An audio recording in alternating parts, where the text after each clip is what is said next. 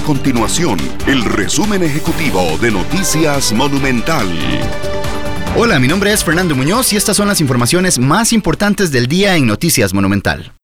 Las autoridades de salud en Costa Rica indicaron que ya se permiten deportes grupales como el ciclismo, atletismo y tenis, siempre y cuando se respete una distancia de 1,8 metros entre cada persona. En el marco de la pandemia por el COVID-19, también se permite la práctica de surf a quienes cuenten con carnet de federación y tendrán que retirarse de la playa cuando terminen de entrenar. Hasta el momento, el país registra 742 casos de COVID-19.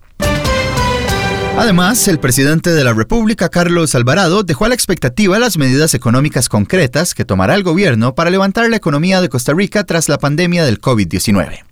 De manera puntual, durante su rendición de cuentas ante el Congreso, el mandatario únicamente anunció una reducción del 10% en su salario e indicó que apoyará el cultivo de cáñamo con fines industriales. Estas y otras informaciones las puede encontrar en nuestro sitio web www.monumental.co.cr. Nuestro compromiso es mantener a Costa Rica informada. Esto fue el resumen ejecutivo de Noticias Monumental.